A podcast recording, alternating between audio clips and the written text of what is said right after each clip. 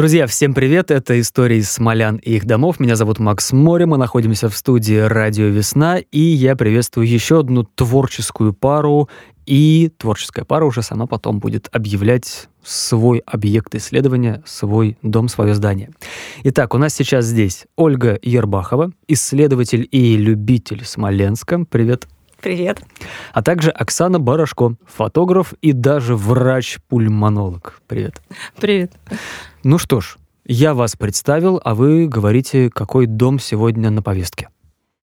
Ну, сегодня мы будем рассказывать про Заднепровье, про улицу Чернышевского и конкретно про дом 16А. Ну, как бы отдельно только о нем довольно тяжело будет разговаривать. Все-таки это маленький домик, и там какой-то особый микромир на Чернышевского. То есть там все эти соседние дома тоже маленькие, Радищева улица. А их как-то друг без друга о них рассказывать будет неинтересно. Мы будем рассматривать некий квартальчик Угу. целиком, у которого, наверное, какая-то одна общая интересная судьба. Ну да, да, они все построены в одно время, в 60-х годах, поэтому он строился как бы целиком сразу весь. И, естественно, друг без друга они там не существуют.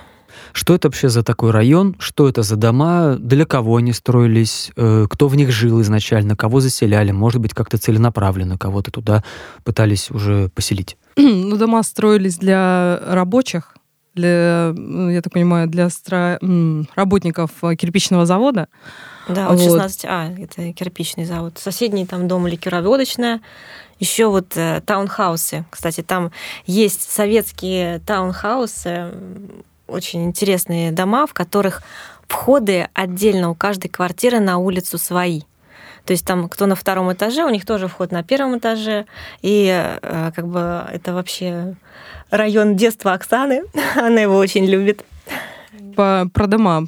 А, Строились они по проекту по, по какому-то белорусскому, поэтому вот, наверное, настолько комфортные, я так понимаю, что отдельный вход, да, и даже если ты живешь на втором этаже, у тебя все равно отдельный вход в твою квартиру. То есть это, наверное, комфортно. Но, с другой стороны, ты, наверное, не совсем пересекаешься где-то с соседями. Хотя мог в подъезде там решить какие-то вопросы. Вот. Но вот э, тот дом, который у нас конкретно заявлен изначально, как такая главная точка на карте, что он из себя представляет? Он тоже вот такой интересной э, схемы, тоже с отдельными входами, или он какой-то более традиционный? А, ну, он э, там вообще как бы традиционных домов э, нет на улице Чернышевского. Они вообще все очень отличаются друг от друга. Там строили вот отдельно каждое предприятие, да, как правило, и они вносили свои какие-то архитектурные особенности в дома. Наш дом, который мы исследуем, это двухподъездный, двухэтажный дом, в котором всего 8 квартир, по 4 в каждый подъезд. А, Поэтому как бы там есть другие дома на этой же улице, одна подъездная с восьмью квартирами. Ам, Ну и если вот гуляете по этому району, это вообще, конечно, очень приятное место для прогулок. Настолько эстетически приятно изучать все эти архитектурные какие-то моменты, разные окраски, какие-то там маленькие узоры на домах даже, хотя вот строили как бы рабочие для рабочих, но все равно они пытались украсить эти дома такие мелочи, казалось бы, но индивидуальность они свою приносят.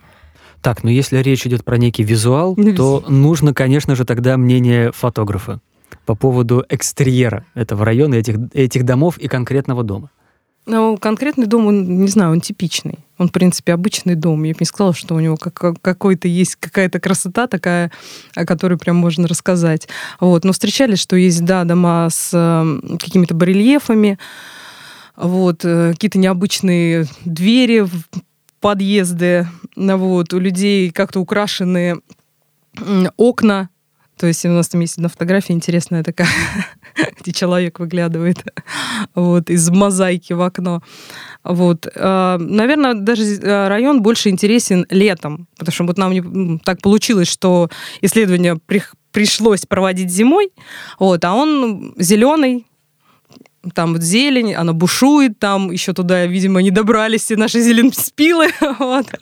Поэтому, а зимой, ну, тоже своя прелесть есть, но и в то же время, наверное, какие-то грустные моменты, потому что Ну да, все вылазит, очень, мгм. да, вылазит, какие-то моменты такие заброшенности. Но вот эта заброшенность, она явная э, во всех постройках или там есть особо выдающиеся особи, которые вот это впечатление создают?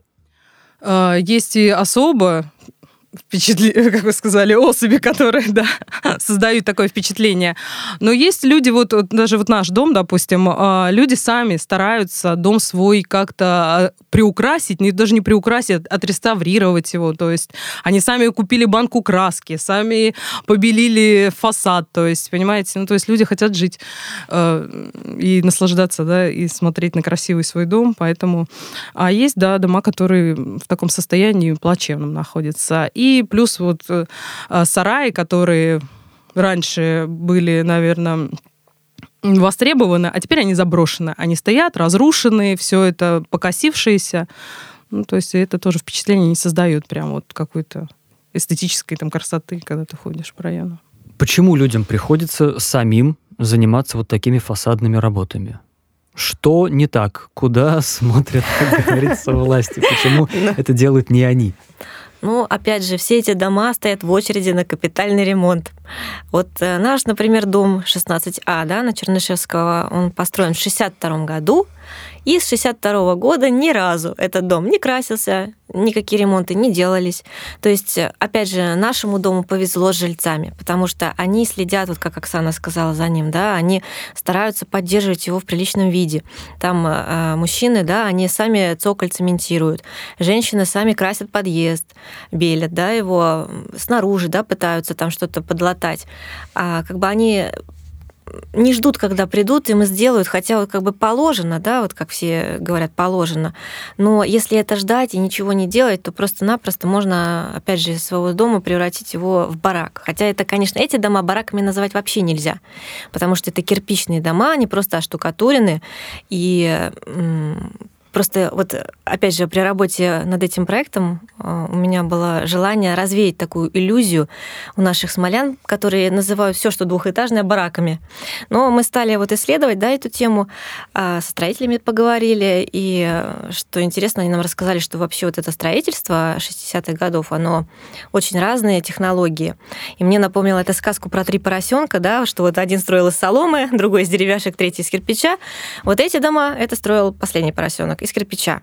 А бараки — это вот э, каркасно-насыпные технологии, они самые такие непрочные дома, у них самый короткий срок эксплуатации, поэтому вот э, если жильцы еще не занимались проведением там газа и воды, да, если им не повезло и не сделали это, то вот их можно полноценно назвать бараками.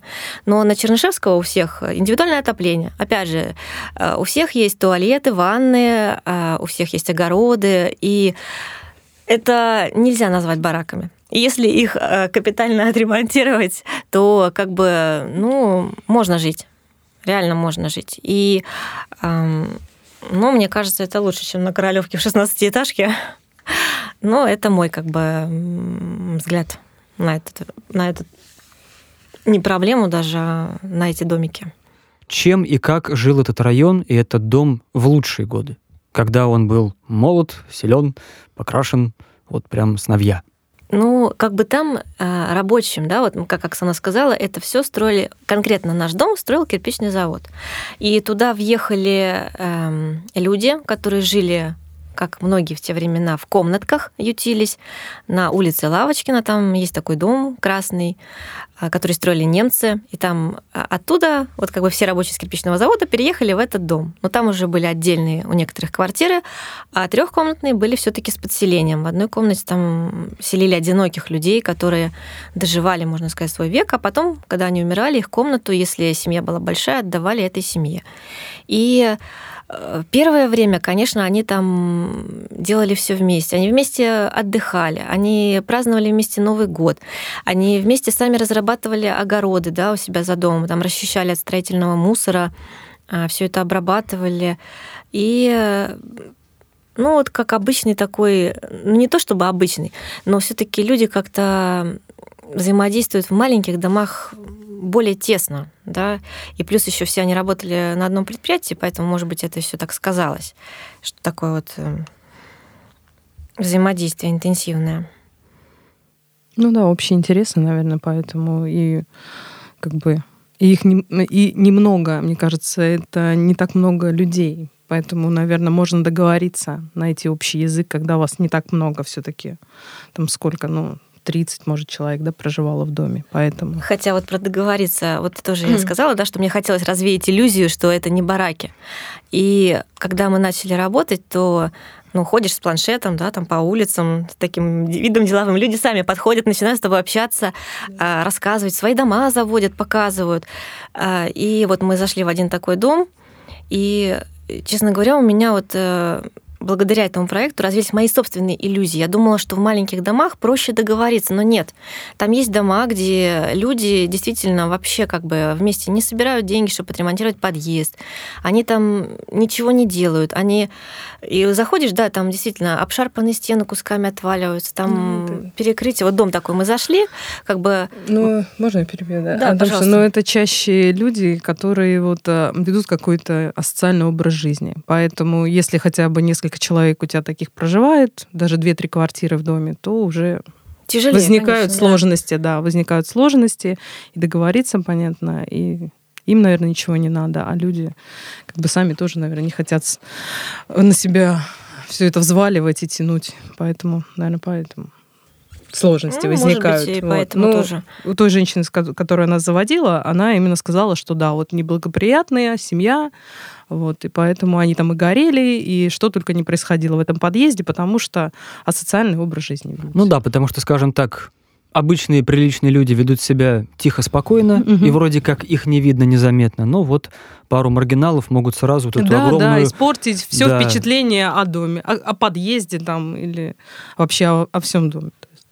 А когда вот. начала вот ситуация меняться? Я в том смысле, что если изначально это было некое дружное сообщество, труженики одного предприятия, они видят друг друга на работе, там где-то на проходной, здесь же во дворе, у них там огород, дети вышли, погуляли там, поиграли в домино, какие еще развлечения были, да, в те годы. Когда это все стало рушиться, вот эта вот социальность? 90-е, как всегда. Ну, 90-е, конечно, сыграли свою, свою сыграли. роль, конечно. Но мне кажется, все равно там, а, наверное, пока самое старшее поколение вот жило, которым именно давали. Просто даже а, это же был кирпичный завод, это довольно тяжелый труд. И многие потом, когда квартиру получали, уходили уже с этого предприятия на другие предприятия, потому что, ну, многие раньше так, знаете, да, что работали за квартиры, да, на каких-то тяжелых производствах. А, но все равно как бы старшее поколение оно друг друга знало, и рано или поздно все равно люди начинают уходить. Некоторые уезжают, переезжают, меняются, и все равно вот, наверное, все-таки 90-е, потому что люди как-то стали более закрытые сейчас, как-то нет такого вот общения между собой, на мой взгляд. Ну, мне кажется, многие все-таки съехали, да, из этих маленьких квартир. Ну, не маленьких, а из этих квартир. Кто-то действительно переехал, появились новые люди, которые купили. Вот даже мы, да, общались с ребятами, а там ну, среднего возраста с детьми. Мы у них спрашивали, а почему вы, допустим, здесь купили квартиру? Они говорят, ну, это дешево. И то есть, ну, это уже новое поколение, и, может быть, они как-то с более старшим поколением не находят общего языка, да, ну, коннекта, да, можно интересы. так сказать, да, разные У интересы. тех маленькие дети, а те уже на пенсии, как бы, и немножко разный взгляд на мир и вот. потребности.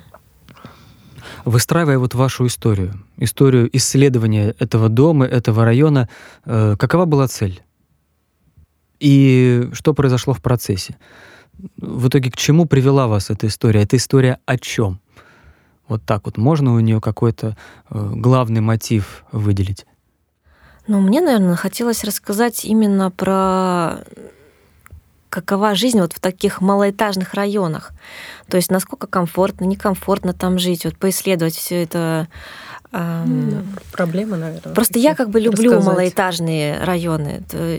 Я люблю там гулять, там столько вот места, столько зелени на самом деле. То есть как бы зимой, конечно, этого не видно. Да, ну, огород я тоже люблю.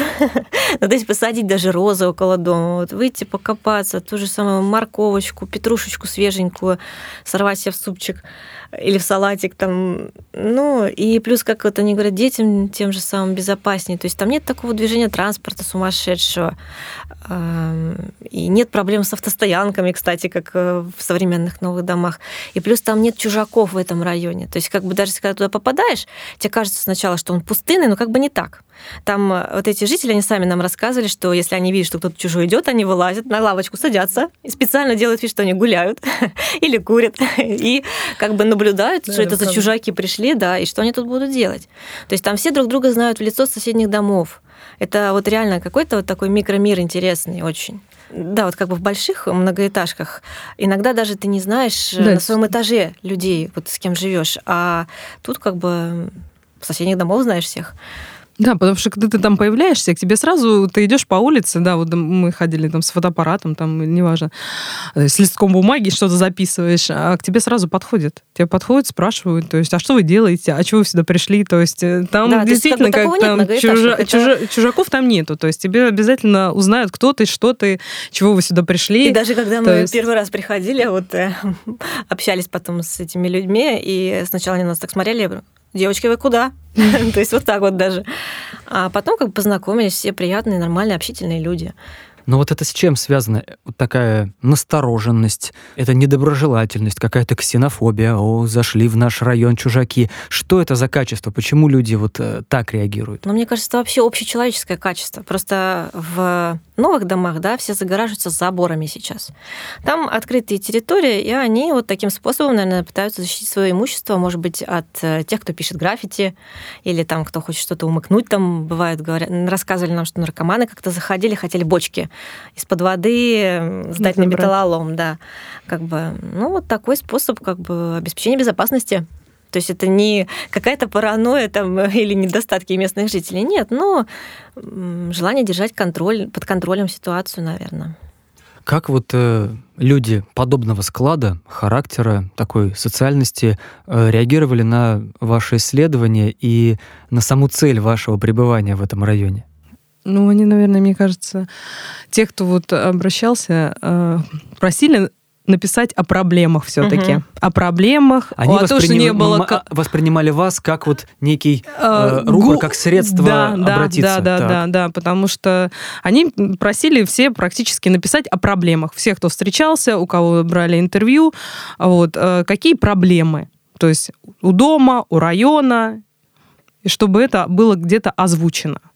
Вот. Да, а проблема у них у всех практически одна. Это ремонт. Они хотят все капитальный ремонт и еще, чтобы снесли сараи, которые, которые вот эти опасные. Вот... Да, просто они переживают, что дети маленькие, например, могут там прыгать, угу. и кто-то может покалечиться. И как бы тоже они рассказывали, что они с этим к администрации обращались, но вот все пока никак. И все им обещают, обещают, обещают, и перед выборами, и то есть, э, ну, ничего не делается. То есть сначала приходят, обещают и уходят. Все. И говорят, и все как стояло, так и стоит. Ну, хотя бы вот эти сараи действительно можно было убрать и поставить какие-то площадки детские, либо... Ну, то есть там большая территория. Если это все снести, там еще, а, еще больше будет придомовая территория, то есть и людям, наверное, будет комфортнее находиться ну, безопаснее там. точно. Да, безоп... и безопаснее, конечно, потому что там есть сараи в очень ужасном состоянии. Они перекошенные стоят, да, обваливаются. И... Вообще, идет ли речь о расселении этих домов и, например, переселении в какое-то уже там новое жилье? Готовы ли люди к этому? Сами не, хотели бы они съехать оттуда и жить где-нибудь там же, допустим, на Королевке, в каких-то вот девятиэтажках? Ну, старшее поколение, Оля, наверное, про Исаковского, да, говорила уже. Что старшее поколение никуда уезжать не хочет. У, у всех комфортные, отремонтированные квартиры, индивидуаль, с индивидуальным отоплением, в принципе, менять что-то, переезжать нет. А, конечно, им удобно, что действительно, как Оля говорит, огородик рядом есть, на который ты можешь выйти. Все, наверное, люди такого старшего поколения и на пенсии любят, наверное, покопаться в земле. Вот, и у них все это есть, и им комфортно. И они переезжают. Молодежь, ну, молодежь тоже да переезжает, потому что жилье э, ну, не только жилье. Там Экономически еще... выгодно приобрести там, потому что тоже, опять же, индивидуальное отопление. Ну да, ну, и может там быть... рядом садики и школы. Да, рядом школа, рядом садики. И транспорт. Поэтому Так, чтобы прям кто-то говорил, что мы хотим куда-то переехать. А Нет. еще, кстати, у старшего поколения, им же когда вот квартиры давали, потом же там же строился гаражный кооператив, там же недалеко давали дачи всем. То есть Мгм. у них как бы их жизнь крутится вокруг этого района. Этого места, да. Да, вокруг да. этого места. И поэтому им куда-то переезжать, а потом через весь город, например, мотаться в гаражи или на дачу, это для них представляет, опять же, сложности, трудности какие-то, неудобства. Поскольку у нас истории смолян, а не только их домов, э, какие есть интересные истории? Какие вошли в материал? Именно вот сугубо человеческие, жильцов. Ну, я, наверное, э, хотела бы поделиться. Мне больше всего впечатлило интервью, вот Оксана на него, к сожалению, не попала, м, с женщиной очень старой, 84 года ей, а, которая живет, можно сказать, с начала этого района практически. Ну, она через два года поменялись там они на квартиру. Но она живет не конкретно в 16А доме, да, но она дружила с людьми с этого дома, с самым старшим поколением, которые получали квартиру. И, ну вот скажу честно, а, я как-то, когда училась в школе, у нас не было такого принято, что а, были встречи с ветеранами, да, вот кто э, в Великую Отечественную войну участвовал. А, И когда я с ней беседовала, ну, человек просто рассказывает всю свою жизнь твою, а она ребенок военных лет. То есть э, вот э, ей было четыре с половиной года. Я вот сейчас думаю, у меня дочке, да, четыре с половиной года, такая малышка бегает. И то есть вот война пришла, а тебе четыре с половиной года. И ну, насколько это страшно для женщины, э, для матери, да?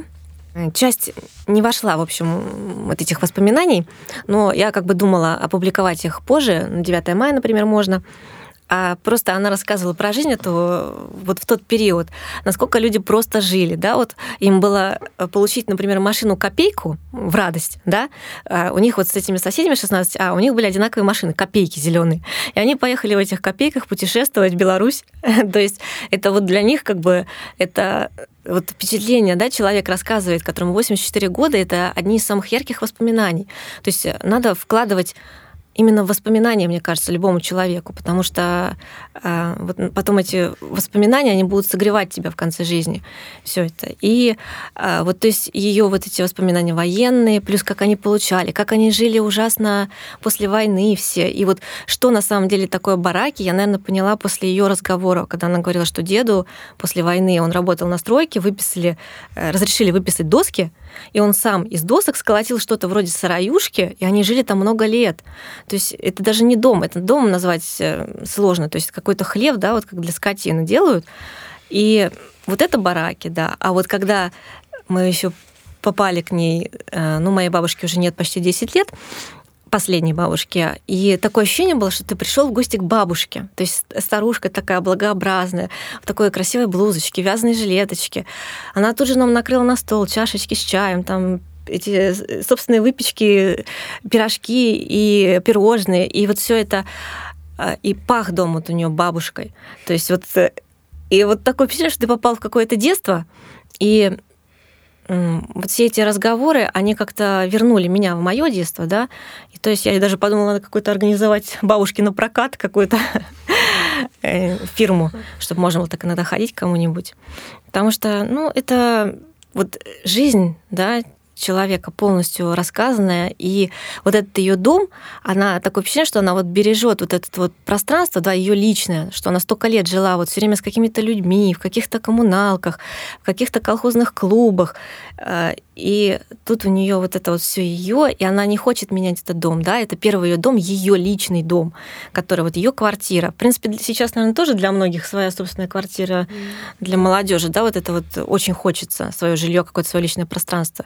И вот просто у нее вот эта вот чистота дома, да, вот это вот даже не пустота, а вот как она не захламлено ничего. То есть вот ну, просто я, да, была под впечатлением, вот э, когда я посетила вот эту старую женщину. Я даже подумала, надо нам с Оксаной что-нибудь замутить такое со старушками. Сделать. Интересно. И еще вот, наверное, такой момент интересный меня поразил, что на кирпичном заводе работало очень много глухонемых. То есть, э, опять же, это не относится, наверное, к нашему лонгриду, Просто как-то я сама обратила на это внимание, что очень много немых было. И на другом нашем проекте на Исаковского тоже немые люди встречались. И потом я так размышляла и думала, может быть, вот это вот то, что дети войны, да, что не, было, никто не занимался. Это же сейчас можно научить глухих разговаривать, есть разные там методы, и причем довольно много лет. А военное время, вот когда люди нужно, нужно было выживать, да, вот это вот не умереть с голоду, да, на какое-то жилье себе обеспечить. Просто на этих детей, наверное, не было времени у родителей, да, если они там все строили, разбирали завалы. И в итоге вот эта жизнь, она могла бы быть совсем другой, да, если бы, ну, вот, э, как бы в детстве заняться этим всем.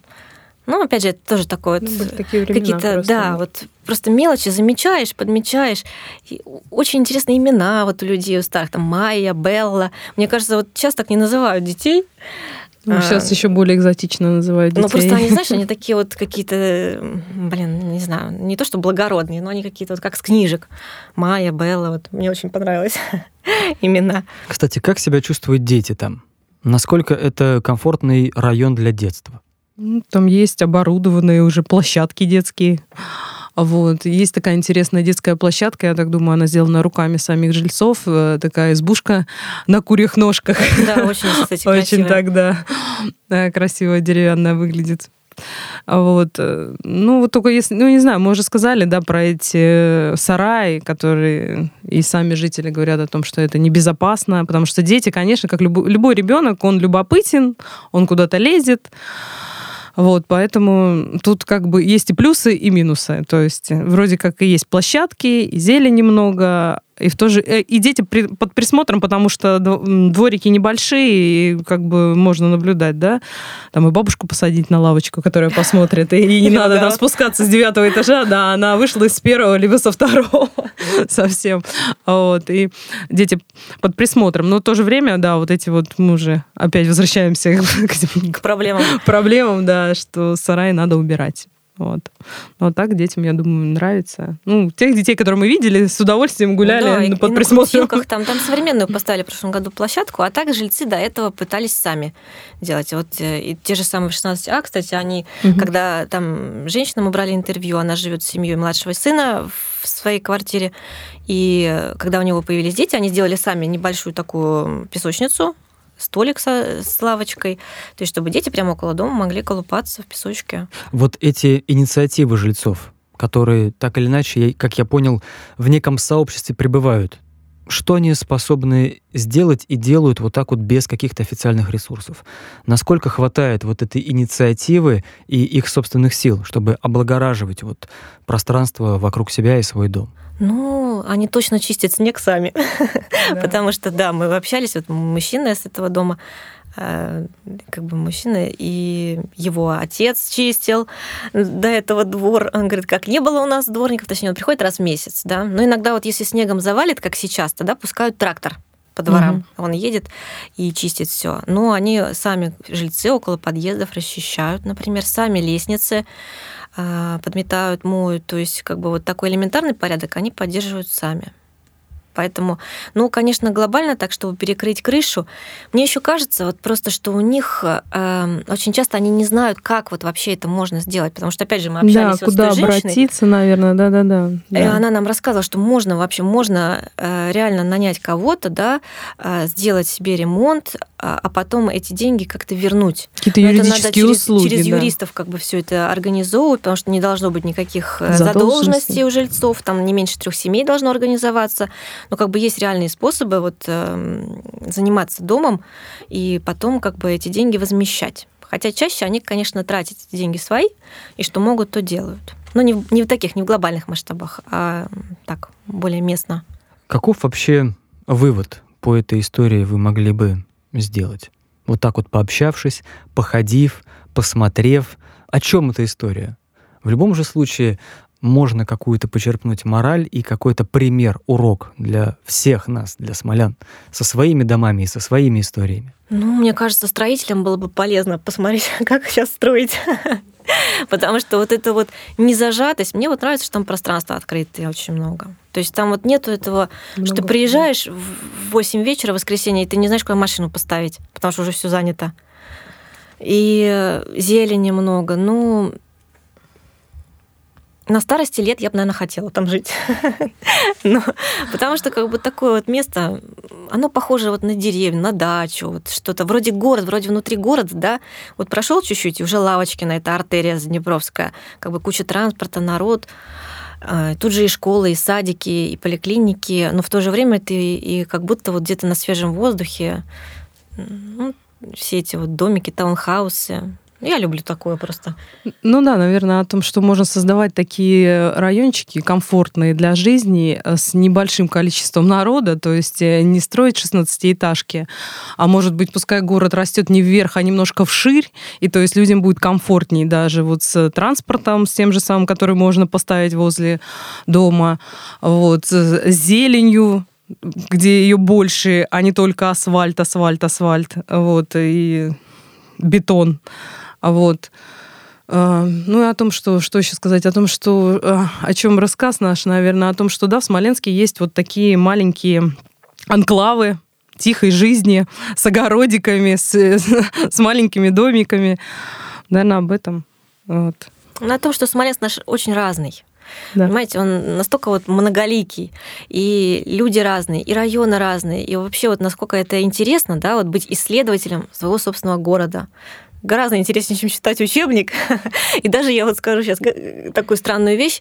Не читайте наш лангриц. Лучше поедьте вот на улицу Чернышевского и на Радищево и погуляйте там. Погуляйте, ну, да. может быть, даже не в морозы эти, да, но а вот летом. Весной. Это вот, да, это такое удовольствие. Там поют птицы, вот действительно свежий воздух, там вот все это такое, вот винтажные эти домики такие полуоблезлые. В общем, такая атмосферная, атмосферное место очень. Но я все-таки буду советовать нашим слушателям читать лонгриды, смотреть фоторепортажи. Все это будет на ресурсах штаба. Ищите, непременно комментируйте, делайте перепосты, потому что это интересный проект, и хорошо, если о нем узнает как можно большее количество людей. Да, и чтобы больше участников. Да. Вам большое спасибо. И вам спасибо. Рассказать. Что Спасибо. Ж, у, у нас в студии были Ольга Ербахова, исследователь и любитель Смоленска, а также Оксана Барашко, фотограф и даже врач-пульмонолог. Это история смоляных домов. Всем пока. Пока. Пока-пока.